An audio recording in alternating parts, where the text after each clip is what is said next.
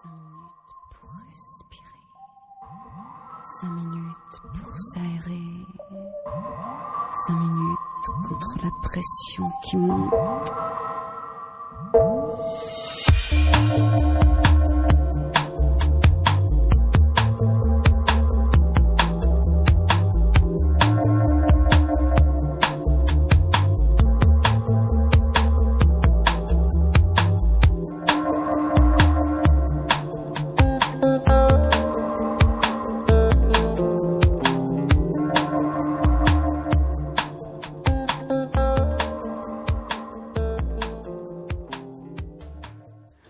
Bonjour, vous êtes sur Aligre FM 93.1 à Paris. Bienvenue dans Respiration, notre rendez-vous bimensuel pour une émission qui explore la méditation et les arts martiaux en vous les rendant plus accessibles et qui vous masse les oreilles avec les programmations de nos invités musique.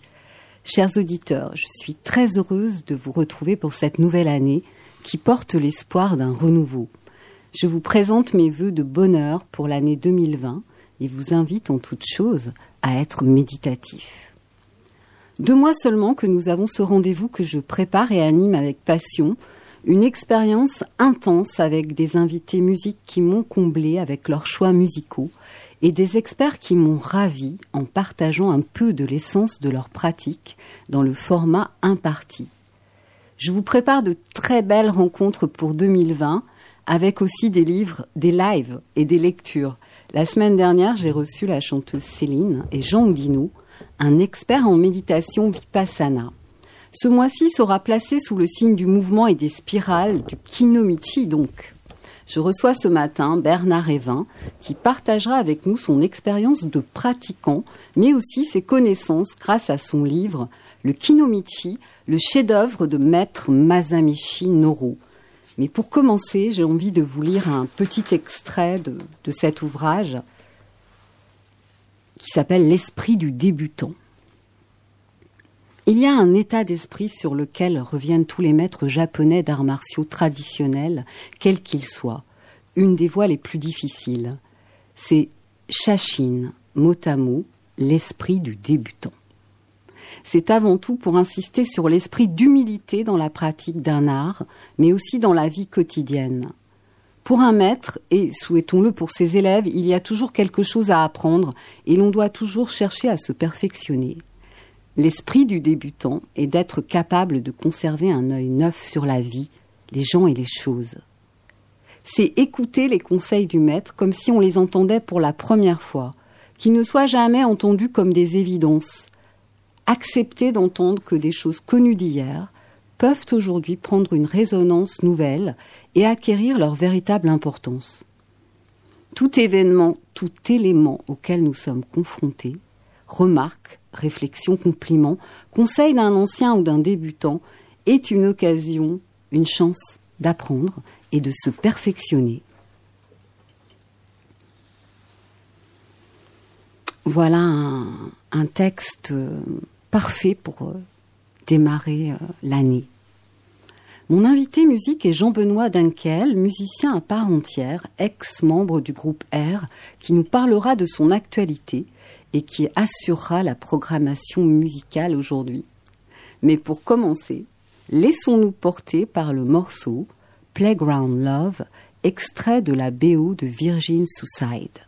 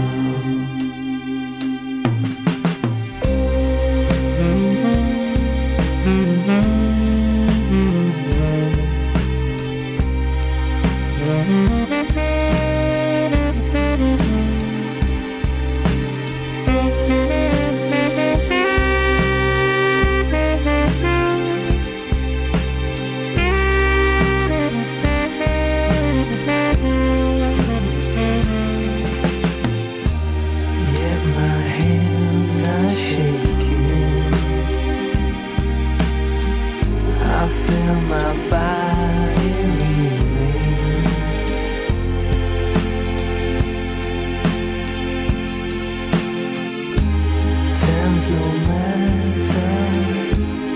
I'm on fire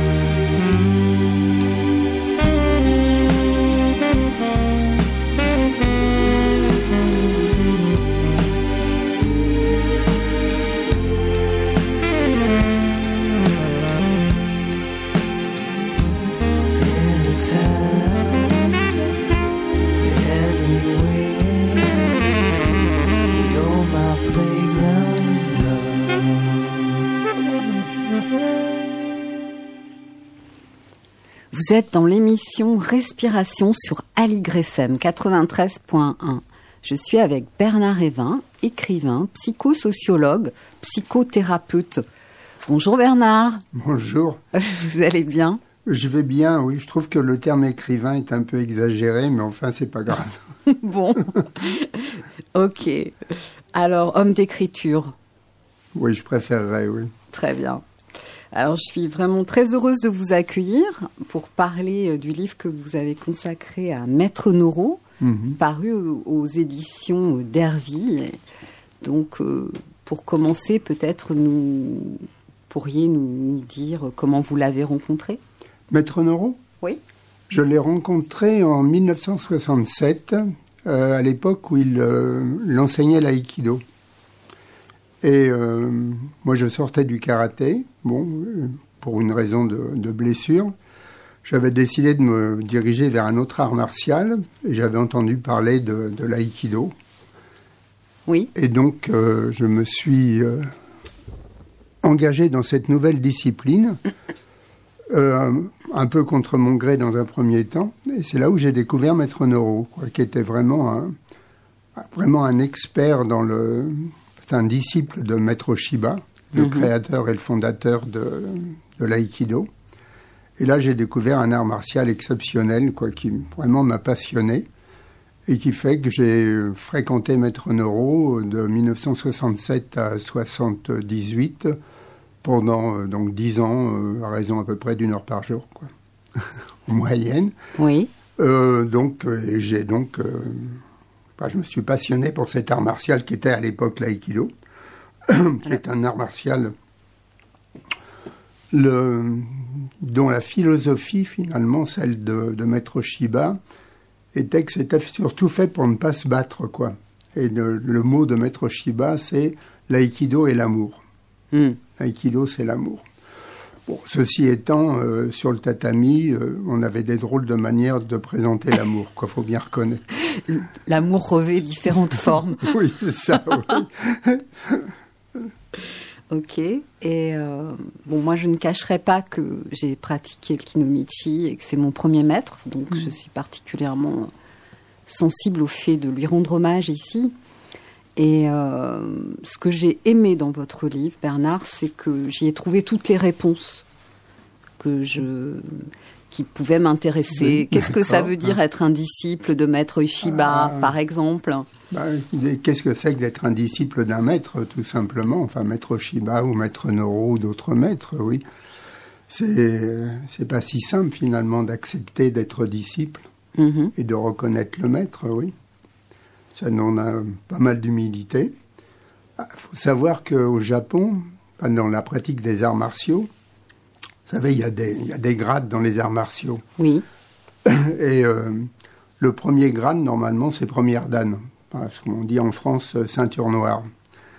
Et euh, donc, pour, le- pour un Français, être ceinture noire, c'est le, le bâton de maréchal, quoi. Mhm. Alors qu'au Japon, quand le maître vous donne votre première dan, ça veut dire qu'il vous accepte comme disciple, comme Mm. élève.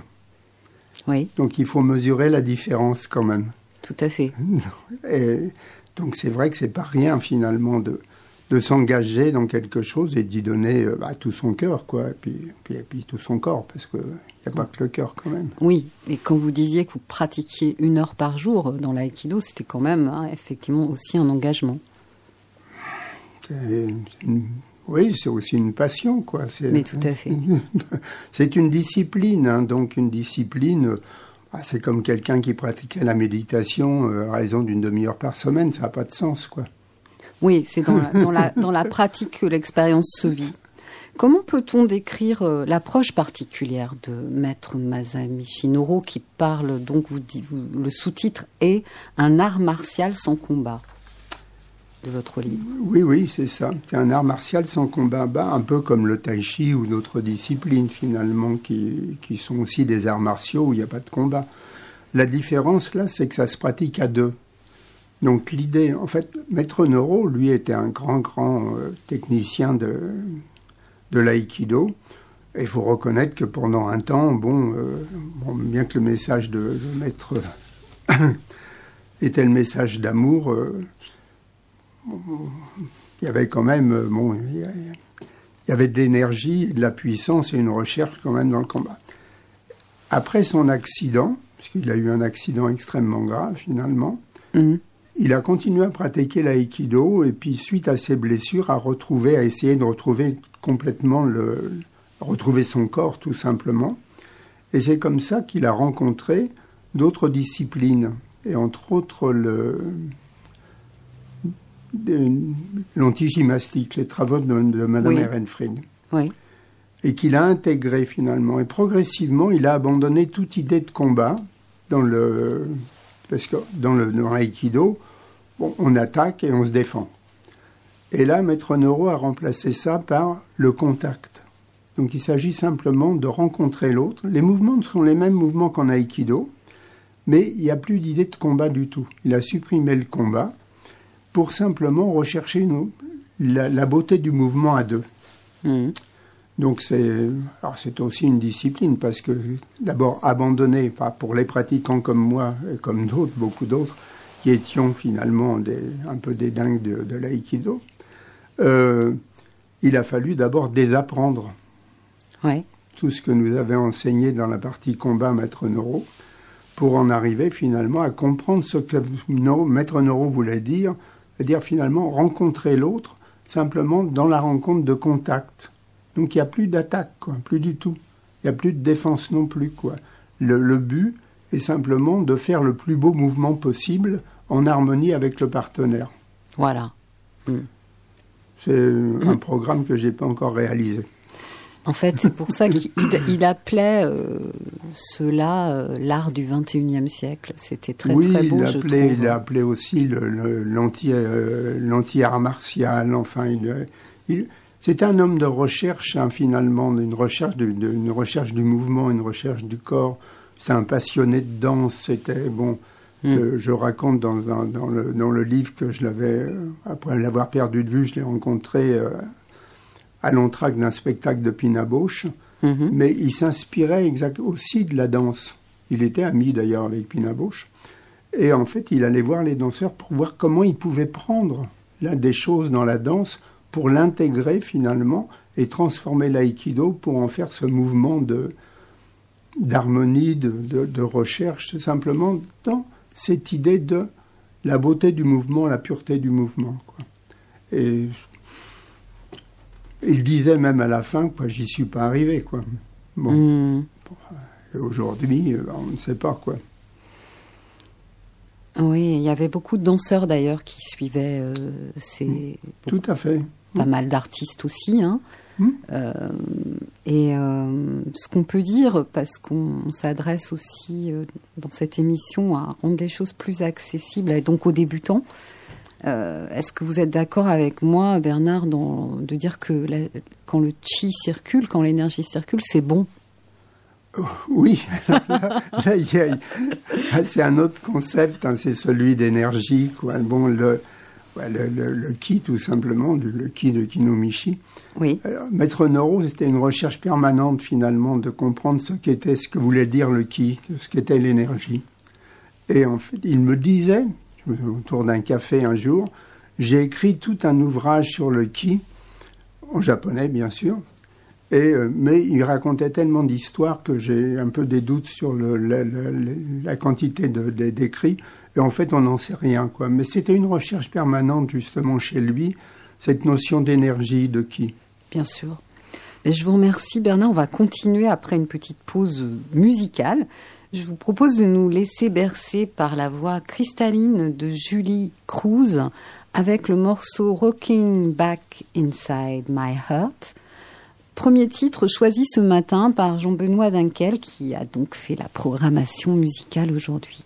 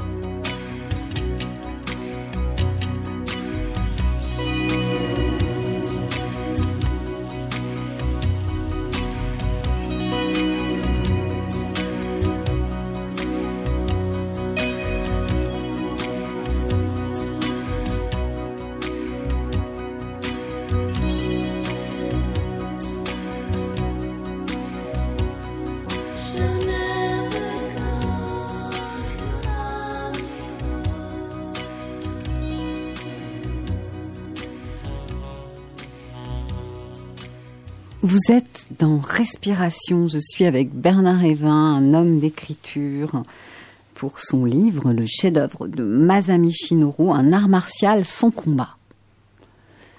Donc nous parlions de, du chi, du ki, Oui, qui nous procure, euh, je disais, c'est bon.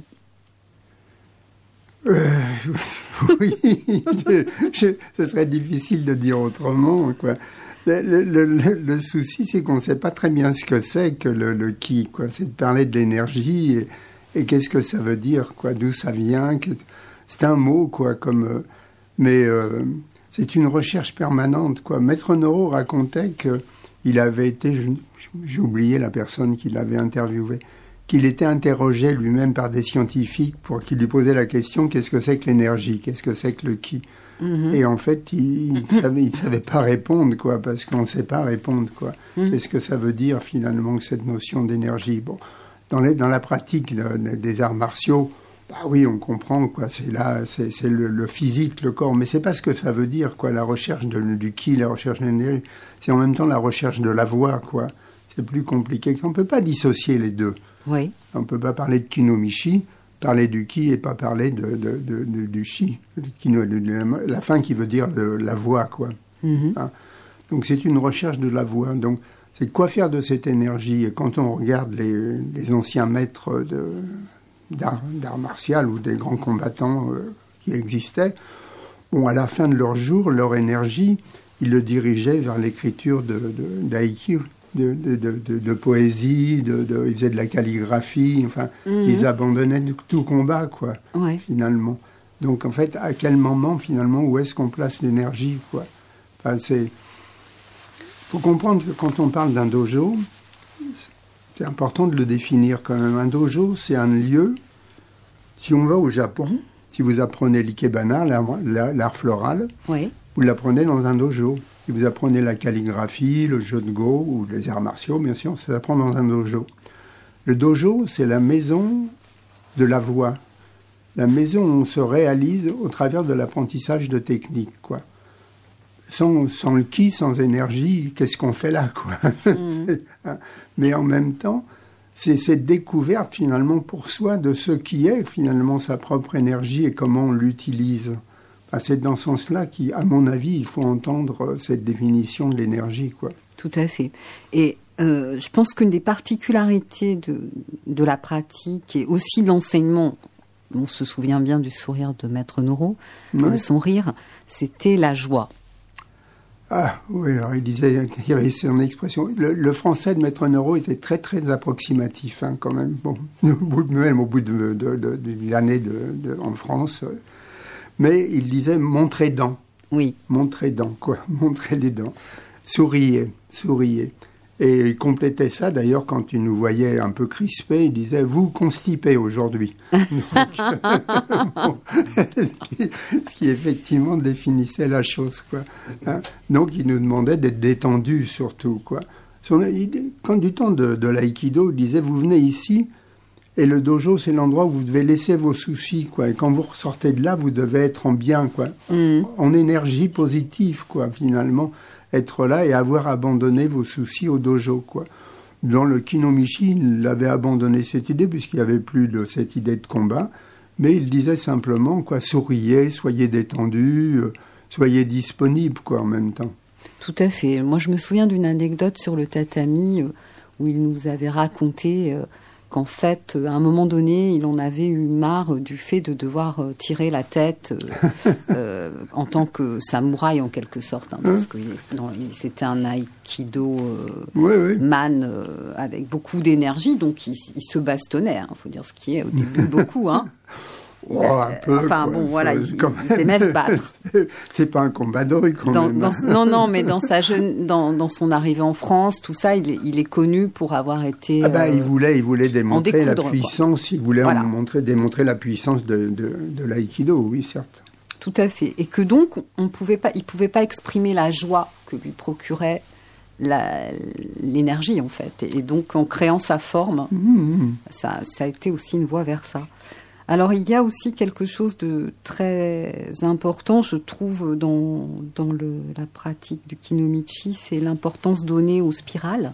Est-ce que vous pourriez nous en parler? Alors, je, je, je, je me doutais de cette, cette question, mais je vais faire comme vous, je vais lire un petit, un petit morceau du bouquin. Très bien. Dans cette spirale, que des dynamismes qui s'inversent, on ne sait plus du tout si l'on court au centre ou si l'on s'évade. Ainsi, l'être spiralé, qui se désigne extérieurement comme un centre bien investi, jamais n'atteindra son centre. L'être est un être défixé. C'est de Gaston Bachelard. Ouais. Ça m'étonnerait que Maître Noro ait lu Gaston Bachelard, mais c'est vraisemblable. Mais en fait, cette idée de, de spirale, c'est le Maître Noro un jour racontait finalement qu'en se promenant dans la nature, il avait regardé un arbre et il disait mais en fait l'énergie part du sol et monte vers le ciel. Mhm. Voilà.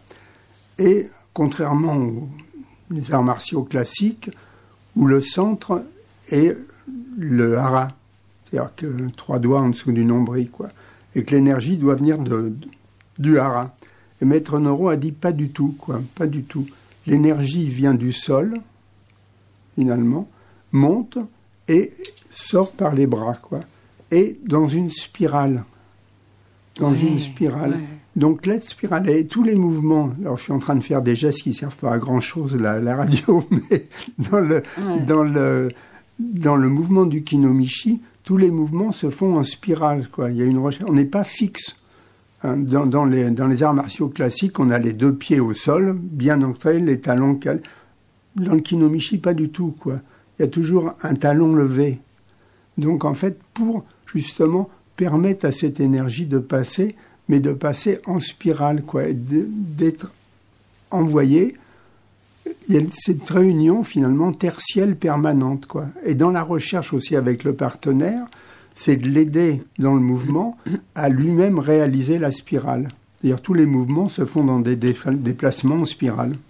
Bah, vous en avez euh, merveilleusement bien parlé. Franchement, vous m'avez appris quelque chose aujourd'hui.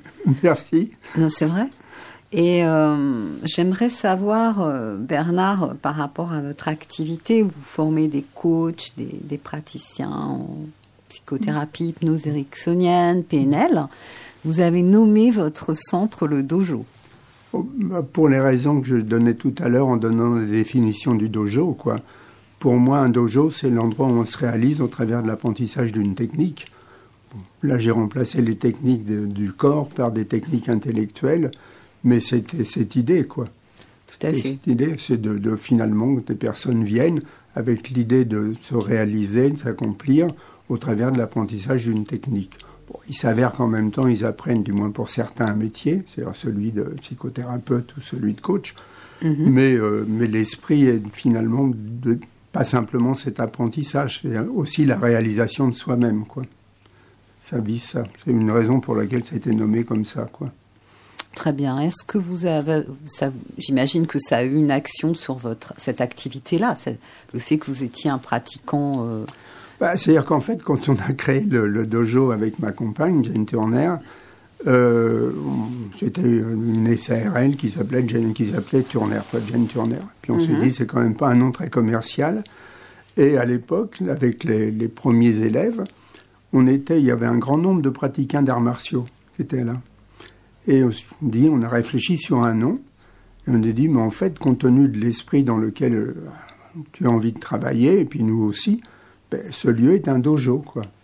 Voilà. Donc on lui a donné le nom de dojo. C'est vraiment un dojo, quoi. On y vient, il y a un respect, il y a des règles, il y a bon comme dans comme dans un dojo d'art martial, quoi. On- voilà.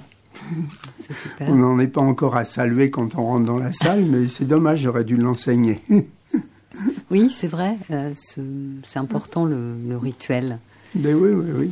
Euh, très bien. Alors nous allons maintenant découvrir un deuxième titre choisi par Jean Benoît, Brian Eno, Just Another Day.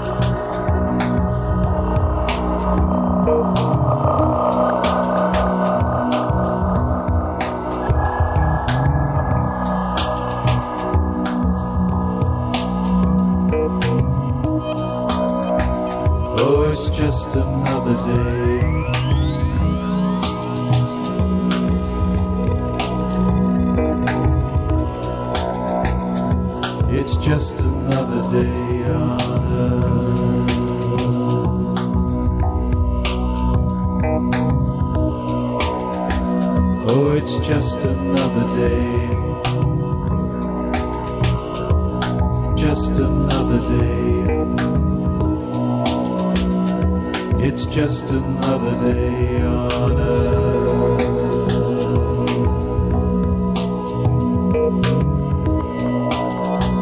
Oh, it's just another day on earth.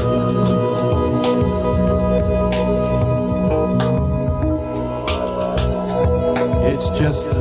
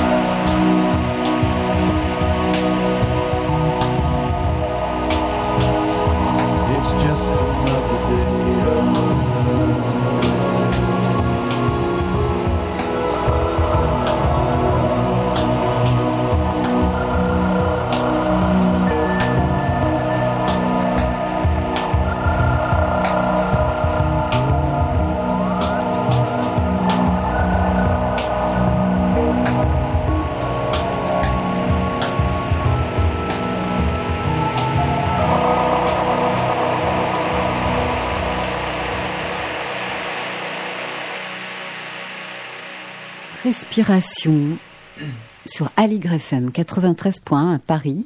Je suis en compagnie de Bernard Evin et du musicien Jean-Benoît Denkel. Merci Bernard pour euh, toutes euh, ces précisions par rapport à votre ouvrage euh, absolument passionnant. Où peut-on se le procurer? Alors, c'est bah, normalement chez l'éditeur, qui est, j'ai oublié l'adresse d'ailleurs. Dervy? Oui, c'est ça, chez Dervy. Et euh, où, bah, euh, j'ose pas le dire, mais enfin sur, le, sur des sites, quoi. Pour, D'accord. et je- comme je déteste, on achète des bouquins autre part que dans une librairie, mais enfin bon, je crois que c'est pas difficile de se procurer autrement, quoi. D'accord, donc il, il s'agit du Le Kinomichi, le chef-d'œuvre de maître Masamichi Noru, aux éditions Dervy. Et euh, vous, je sais que vous venez de publier un autre livre qui s'appelle Les ruses du langage. Pouvez-vous nous en dire quelques mots? Euh, Là, c'est une autre histoire. hein. C'est une initiation à la sémantique générale de Korzybski. Euh, c'est édité chez, chez euh, Satas. Euh, là, c'est- ça n'a strictement rien à voir. C'est simplement une, étude et une réflexion sur le langage. Je peux en dire quelques mots, mais je ne sais pas par quel bout l'aborder, quoi. Hein. C'est en fait l'idée de base, c'est que nous sommes, nous n'avons pas de prise directe sur la réalité. Nous sommes les architectes de notre réalité. Donc on peut juste se faire une représentation de la réalité. Donc les prémices de la sémantique générale sont la carte n'est pas le territoire. C'est-à-dire quoi qu'on fasse, on ne fait que des cartes, soit mentales, soit quand on décrit une situation, c'est une carte. Mhm. La carte ne représente pas tout le territoire et la carte est autoréflexive. Quoi. Donc en fait, c'est- les prémices de Korzybski, les prémices de la, de la sémantique générale. Et c'est toute cette réflexion par-delà. Comment prendre conscience finalement que nos représentations sont nos représentations et qu'elles sont uniques. Il n'y a pas de représentation identique. Très bien. C'est un vaste Voilà. sujet que vous avez développé. Et c'est euh, quelles éditions alors en ce cas? C'est, euh, qu'est-ce que j'ai dit? Satas. D'accord. Très bien. Eh bien, merci, un grand merci Bernard. Vous êtes venu de loin, vous avez traversé la Seine, vous avez euh, Exactement. passé une heure à trouver un taxi. Euh, Gratitude, merci beaucoup. Euh, J'accueille maintenant mon deuxième invi- invité. Bonjour Jean-Benoît, Bonjour. vous allez bien? Ouais, ça va. Alors, on vous connaît comme membre du duo R, mais vous avez aujourd'hui repris votre indépendance et vous allez nous parler de ce que vous faites en ce moment. Tout d'abord, comme à chaque émission, je vais vous demander de revenir sur votre sélection et sur les deux titres que nous avons écoutés et de les commenter. Eh bien, ces deux titres euh, qui, euh, qui sont assez zen et qui sont assez euh, cinématiques. C'est pour ça que je les aime beaucoup. Oui. Et enfin, le deuxième qu'on a écouté de Brian Eno, enfin, je sais pas si vous connaissez bien Brian Eno, mais c'est tout un univers musical puisque il a commencé comme euh, clavier euh, d'un groupe pop hein, qui s'appelle Roxy Music, et puis après il a dérivé à travers euh, l'amour qu'il avait des synthés analogiques qu'il possédait sur une autre sorte de musique qui est ce qu'on dit, ce qu'on appelle la musique ambiante ou ou la musique ambiante psychédélique, enfin je sais pas comment on l'appelle en fait, Ouais. et qui est une musique en fait un peu ben, assez concrète, assez contemporaine, qui selon selon des albums qui peut être vraiment complètement euh, dénormé, vraiment tout à fait euh, euh, voilà brutiste ou euh, complètement euh, déformaté de ce qu'il faisait avant et j'admire cet artiste à cause de ça, le, le fait qu'à un moment il a réalisé qu'il voulait inventer ou se diriger vers une autre sorte de musique, comme ça brutalement, complètement de façon artistique. Mhm. Très créatif. Alors ça, c'était votre deuxième sélection. Ouais. Et nous avions écouté, euh, nous avions une chanteuse en, comme premier titre. Ouais. Eh bien, j'adore ce titre parce que je trouve que c'est extrêmement relaxant et puis aussi euh, musicalement, ce que j'admire, c'est c'est comme un espèce de mantra finalement parce que on reste toujours dans le même ton. Mhm. À part un, un bref pont euh, harmo- harmonique, c'est toujours la même, la même base, le même mantra. Et c'est un des seuls morceaux que je connaisse comme ça où on reste sur les mêmes accords, sur le, sur le même, le même riff et qui procure cette sensation de, je sais pas, de plaisir et de, et de résonance. Super.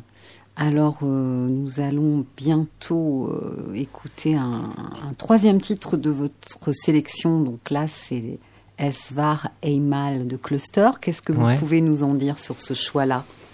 Cluster, c'est un groupe allemand des années 70. euh, et je les ai connus euh, à travers une rencontre que j'ai faite.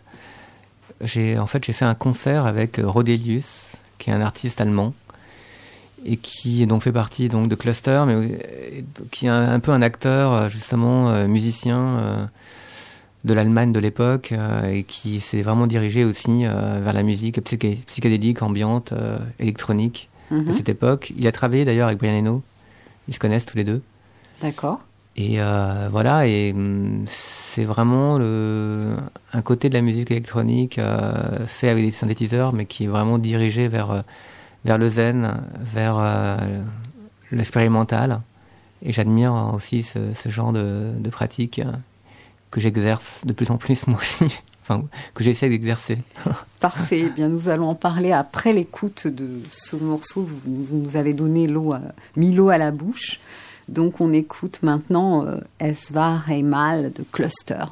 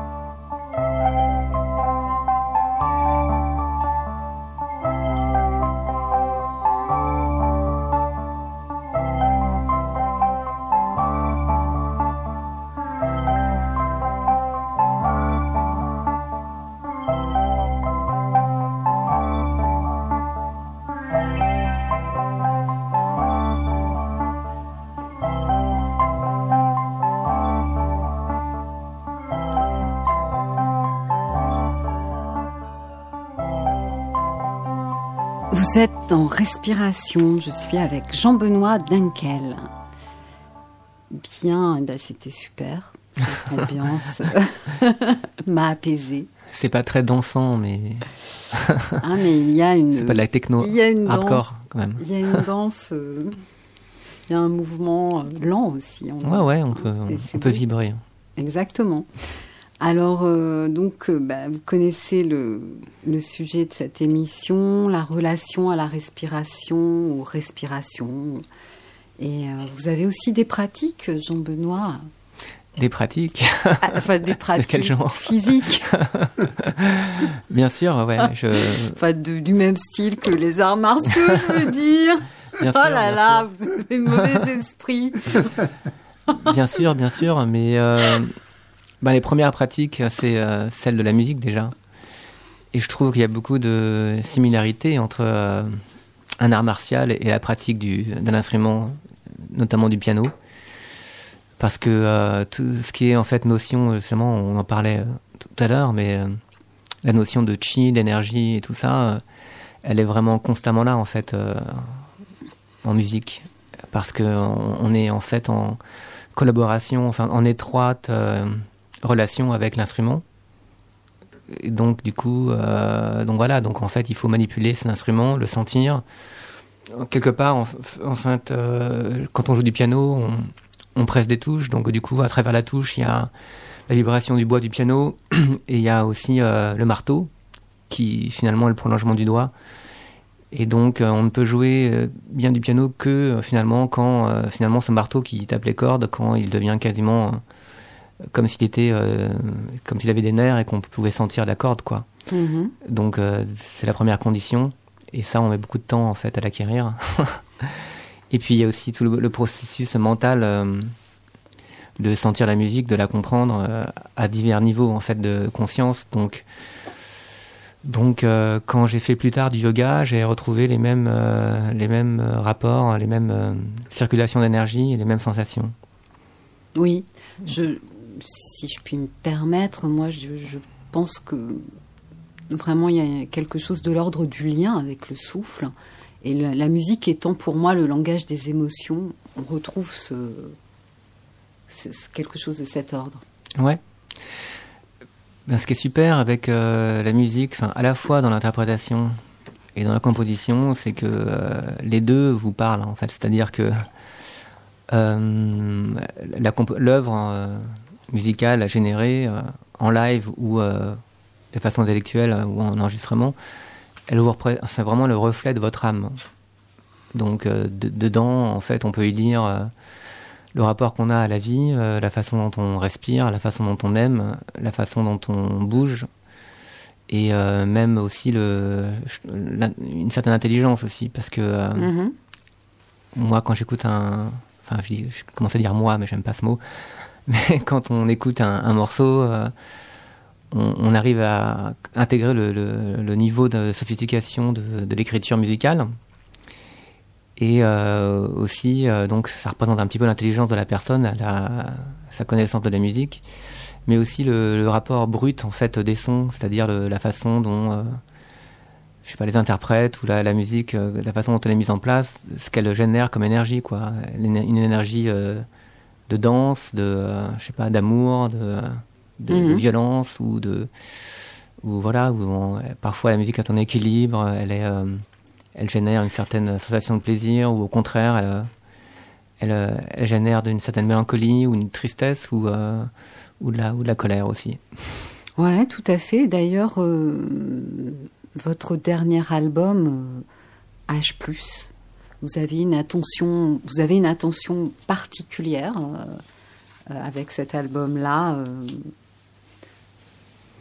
dans ce que vous voulez faire passer, faire éprouver Oui, à, à votre auditeur. ben, dans un sens oui et dans un sens non.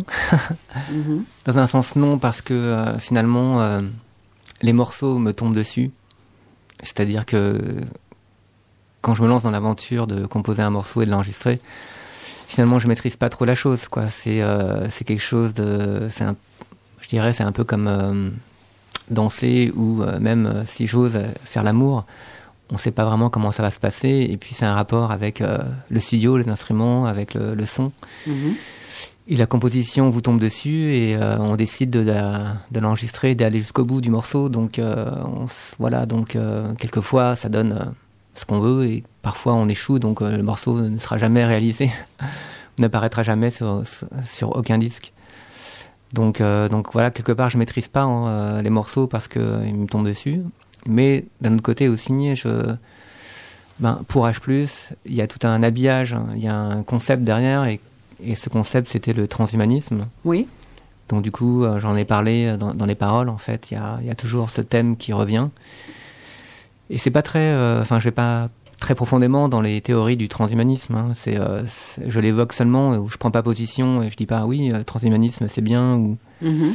ou c'est ça ou c'est pas ça, mais c'est juste je l'évoque. Donc euh, voilà, les paroles évoluent dans ce contexte-là. D'accord, je comprends très bien. Euh, vous avez une autre activité, euh, bah, vous avez de nombreuses activités en fait. hein. Je crois que vous vous faites des musiques de films actuellement. Ouais. Et euh, est-ce que vous voulez nous en dire quelques mots euh, Oui, ben, de façon, euh, euh, je sais pas, c'est la vie qui fait ça. On me demande de plus en plus de faire de la musique à l'image. Et finalement, je pense que c'est un, je crois que c'est le but de ma vie finalement, parce que naturellement, ma musique, elle, elle est assez légère finalement. Et cette légèreté, elle permet euh, aux téléspectateurs de, justement de visionner les images sans être euh, gênés par une musique qui est trop euh, intrusive. Oui.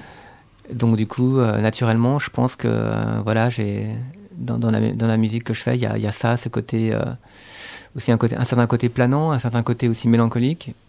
Et puis comme j'ai fait be- beaucoup de musique classique au début de ma vie, quelque part j'ai un peu euh, les bases de l'écriture pour justement un peu euh, accompagner les images et euh, je j'ai un, peu initié au secret de, de l'instrumentation, savoir quoi mettre à quel moment pour avoir quel effet et quelle émotion. Donc du coup, ça m'amuse beaucoup de faire ça. Ça me passionne, surtout que comme ça, je reste dans mon studio et puis je parle à personne et, et voilà, je suis assez tranquille. Oui, oui, c'est sûr, c'est moins engageant que de se retrouver sur une scène.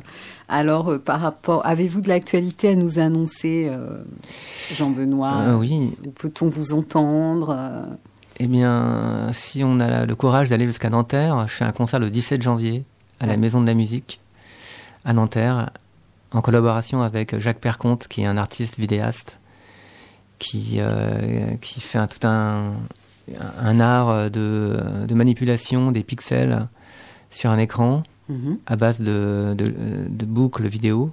Et donc tous les deux, on improvise ensemble. On a fait beaucoup de concerts. On est allé jusqu'à jusqu'à Mexico, en fait, euh, faire des concerts. Et donc c'est une improvisation, mais euh, qui est maîtrisée. Donc qui est en, vraiment en osmose. L'image et le, le son sont en osmose. Et on s'entraîne depuis longtemps à justement à faire rêver les gens comme ça avec, euh, avec des, des synthétiseurs et un ordinateur.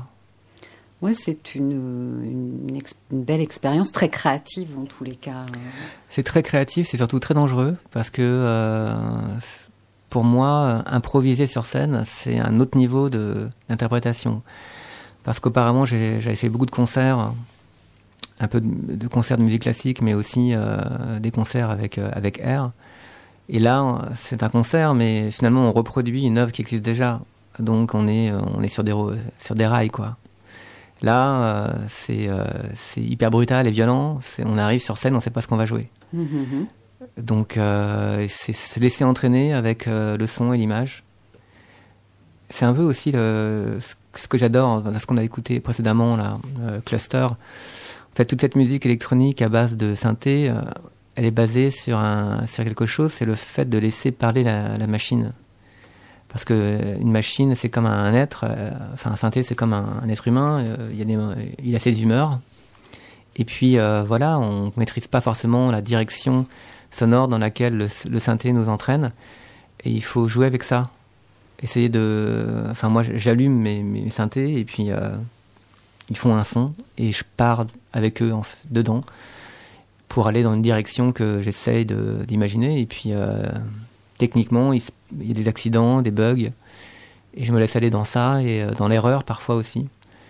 Et puis euh, ça donne quelque chose d'unique, parfois de assez déstabilisant parce que parfois les, les gens sont habitués à un concert bien formaté avec des choses enregistrées, et là c'est pas enregistré, c'est improvisé, et ça part dans toutes les directions, et parfois il y a des sautes de son, il y a des voilà des sons qu'on n'a jamais entendus et qui, qui arrivent comme ça de nulle part, et c'est assez déstabilisant, mais moi j'ai- j'aime bien. Super. Merci beaucoup pour votre venue, euh, Jean-Benoît. On viendra vous écouter à Nanterre, ça nous Ouais. a donné envie. Et euh, on va écouter euh, un, un autre titre de votre sélection ce matin, The- un titre du groupe The Do, Dust It Off.